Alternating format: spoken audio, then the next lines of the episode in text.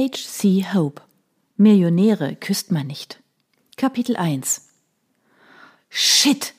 Mein Blick verfolgte entsetzt die Briefe, die der raue Wind auf Londons Asphalt fegte. Die Schnallen meiner roten Royal Mail Austragetasche hatten sich geöffnet.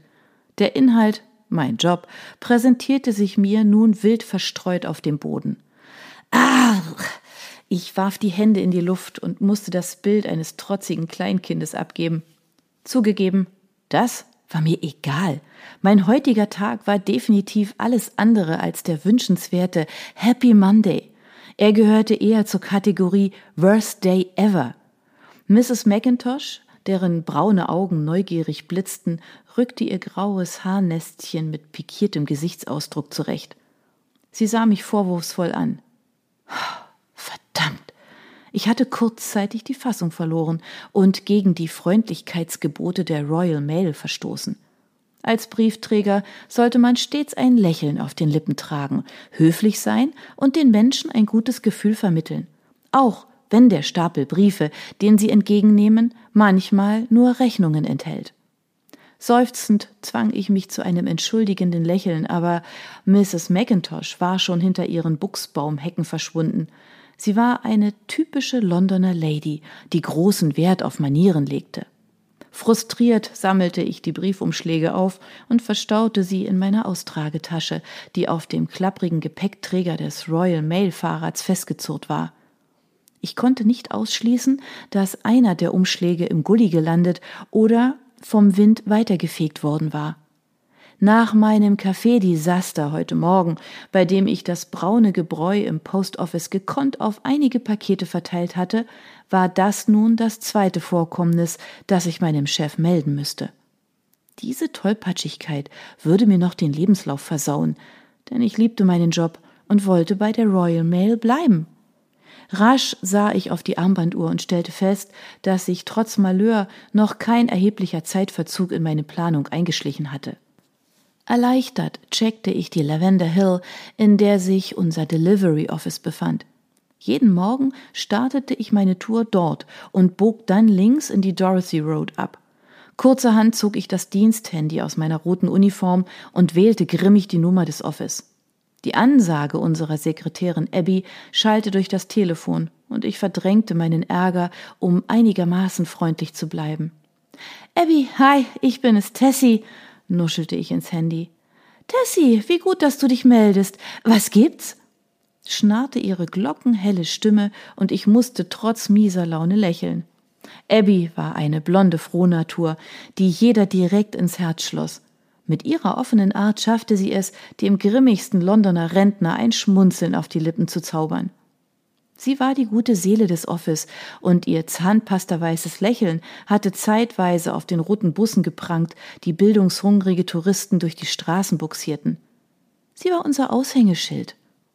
Mm, mir ist da was passiert, begann ich und wurde durch ihr hohes Kichern unterbrochen. okay, was ist es dieses Mal?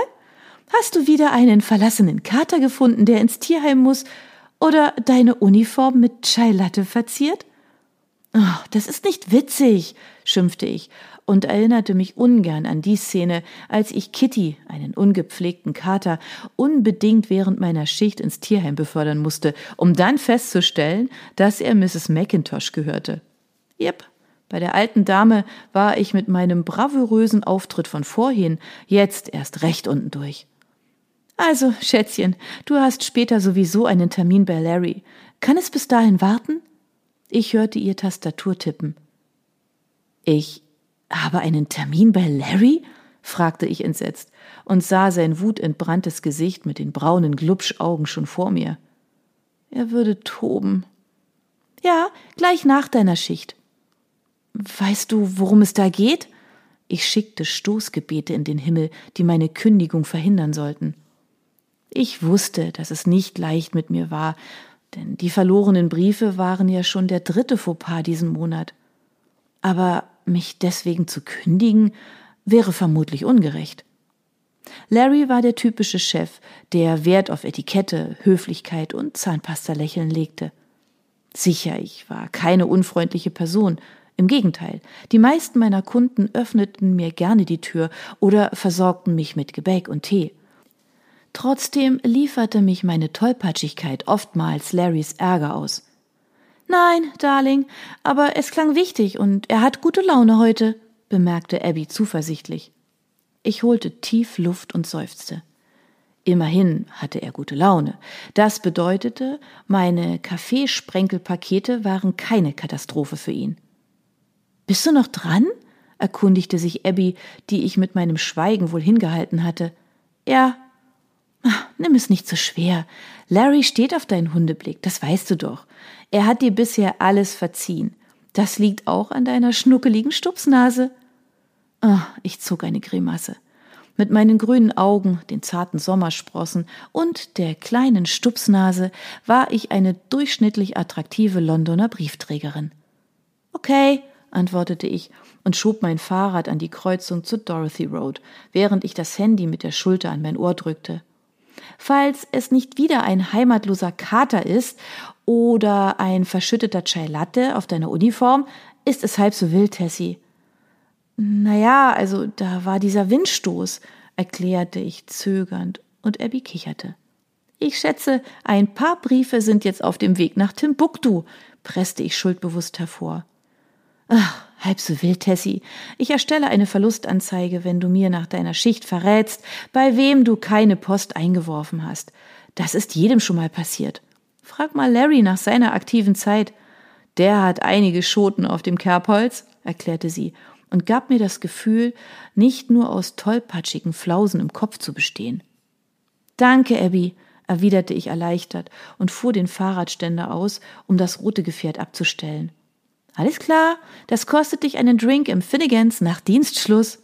Ach, das konnte ich ihr nicht abschlagen. Ich mochte Abby vom ersten Tag an bei der Royal Mail. Sie nahm mich unter ihre gütigen Fittiche und weihte mich in die Geheimnisse der Postroboter, die jeden Morgen geschäftig die Post sortierten, ein. Außerdem wusste sie gefühlt alles über die Mitarbeiter. Die Kenntnisse von Singles-Status, Fremdgeh-Status und Ex-Beziehungen waren nur einige Vorzüge ihres allumfassenden Wissens, wobei ich mich zum Single-Status dazuzählen konnte. Gott, ich wusste gar nicht mehr, wie lange meine letzte Beziehung schon her war definitiv zu lang. Mit meinen 25 wünschte ich mir, wie jede andere Frau in dem Alter, endlich einen Kerl zu treffen. Bevor meine Gedanken zum Traumprinzen in weißer Rüstung auf dem rassigen Hengst schweifen konnten, erinnerte ich mich, dass Abby auf meine Antwort wartete.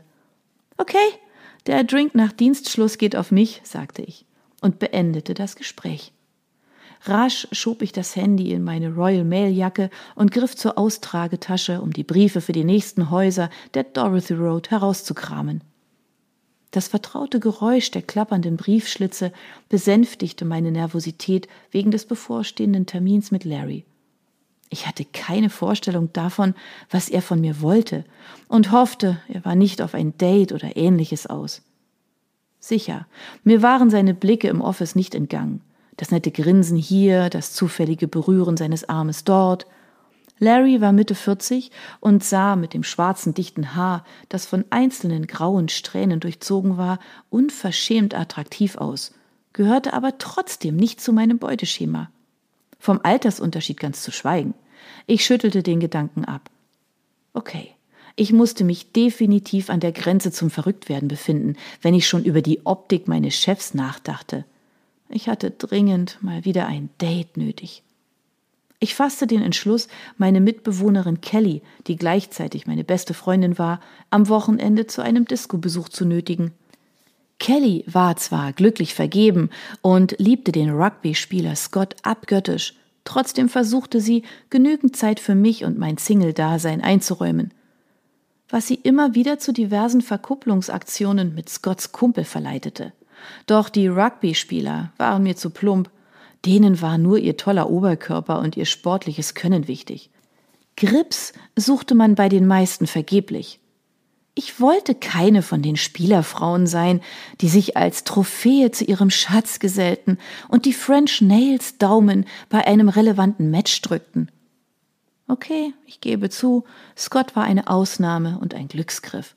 Er war smart, gut aussehend und intellektuell. Das freute mich aufrichtig für Kelly. Insgeheim hoffte ich, unsere WG würde noch lange Bestand haben. Die Realität aber war, dass Gott immer wieder in Nebensätzen andeutete, wie schön ein eigenes Heim zu zweit wäre. Ein haarsträubender Gedanke für mich, dass Kelly eines Tages ausziehen könnte. Also schob ich ihn schnell beiseite und warf den nächsten Brief in einen silbernen Postschlitz. Mein weiterer Arbeitstag verlief tatsächlich ohne peinliche Vorkommnisse und ich trudelte zufrieden um Punkt 15 Uhr im Office ein. Abbys warmes Lächeln begrüßte mich und sie hielt mir eine duftende Tasse Kaffee unter die Nase. Oh, du bist die Beste. Dankbar schälte ich mich aus der Royal Mail Jacke und hängte sie über die Stuhllehne. Dann nahm ich Abby das Warmgetränk ab. Nach einem großen Schluck zählte ich ihr die 40 postlosen Häuser auf, die ich mir im Handy notiert hatte, damit sie die Verlustanzeige erstellen konnte. Abby verfolgte über das Einbuchungssystem der Royal Mail, ob für die jeweiligen Häuser Post registriert worden war. Ihre rot manikürten Fingernägel flogen dabei über die Tastatur und sie verzog den geschminkten Mund zu einem zufriedenen Lächeln, als sie das Blatt Papier aus dem Drucker zog. Unterschreib, wies sie mich an, und ich setzte meinen Servus unter das Formular. Larry muss nichts davon wissen, erklärte sie und schob das Blatt in ein braunes Kuvert. Warum nicht? Erweitertes Aufgabengebiet, erklärte sie mir stolz und verschloss den Umschlag. Die Zentrale regelt das. Erleichtert trank ich einen Schluck Kaffee. Danke. Abby nickte und widmete sich wieder ihrem Desktop, der gedämpfte Geräusche von sich gab. Bist du bereit für Larry? fragte sie, ohne aufzublicken. Kann man jemals für ihn bereit sein? Abby grinste. Vergiss nicht, er hat gute Laune. Ich hörte, wie die Türklinke von Larrys Büro nach unten gedrückt wurde. Ein nervöser Blitz durchzuckte meinen Bauch und ich sah erwartungsvoll zur Tür. Larry reckte den Kopf durch den geöffneten Spalt und lächelte. Tessie, da bist du ja. Er blickte mich mit seinen haselnussbraunen Augen an, in denen schon wieder ein Ticken zu viel Aufmerksamkeit lag. Abby nickte mir aufmunternd zu und ich stellte die Kaffeetasse auf ihren Schreibtisch. Mit klopfendem Herzen folgte ich Larrys schwarzem Haarschopf, der schon hinter der Tür verschwunden war. Gentlemanlike bot er mir den freien Stuhl vor seinem gläsernen Schreibtisch an und schloss die Tür. Ich setzte mich auf das schwarze Leder und stellte erneut fest, wie unbequem dieser Stuhl war. Larry trat hinter seinen Schreibtisch und setzte sich. Er faltete die Hände und musterte mich aufmerksam. Mist. Das fühlte sich verdammt nach Standpauke an.